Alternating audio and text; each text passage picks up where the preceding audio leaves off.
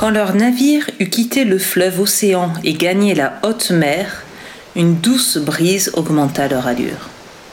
Ils n'atteignirent que trop tôt le premier des dangers contre lesquels on les avait mis en garde.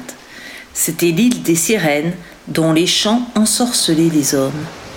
Elles étaient assises près du rivage, entourées des ossements des hommes que leurs chants avaient attirés à la mort. Le vent tomba et il y eut un calme absolu. Les hommes roulèrent la voile, la mirent dans la cale, et ils frappèrent de leur âme la mer écumante. Mais Ulysse pétrit un gros morceau de cire jusqu'à ce qu'il devint tiède et mou. Il boucha les oreilles de ces hommes et leur ordonna de l'attacher au mât. Quand le navire arriva à portée de voix de la terre, les sirènes l'aperçurent.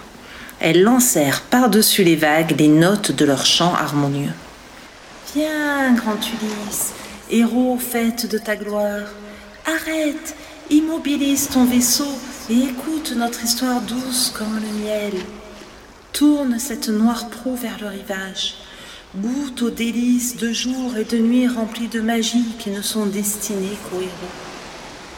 Nous connaissons ton noble passé, nous connaissons ce que réserve l'avenir.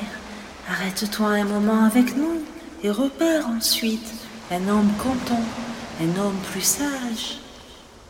Leur voix avait tant de charme qu'Ulysse fut pris d'un grand désir d'en entendre davantage.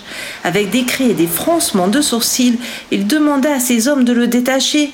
Mais ils ne pouvaient entendre ces cris, pas plus qu'ils n'entendaient le chant, et ils firent exprès de ne pas prêter attention à ces froncements de sourcils.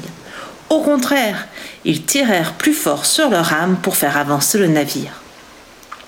Quand ils furent en sécurité, hors de portée de voix, les hommes enlevèrent la cire de leurs oreilles et détachèrent Ulysse du mât.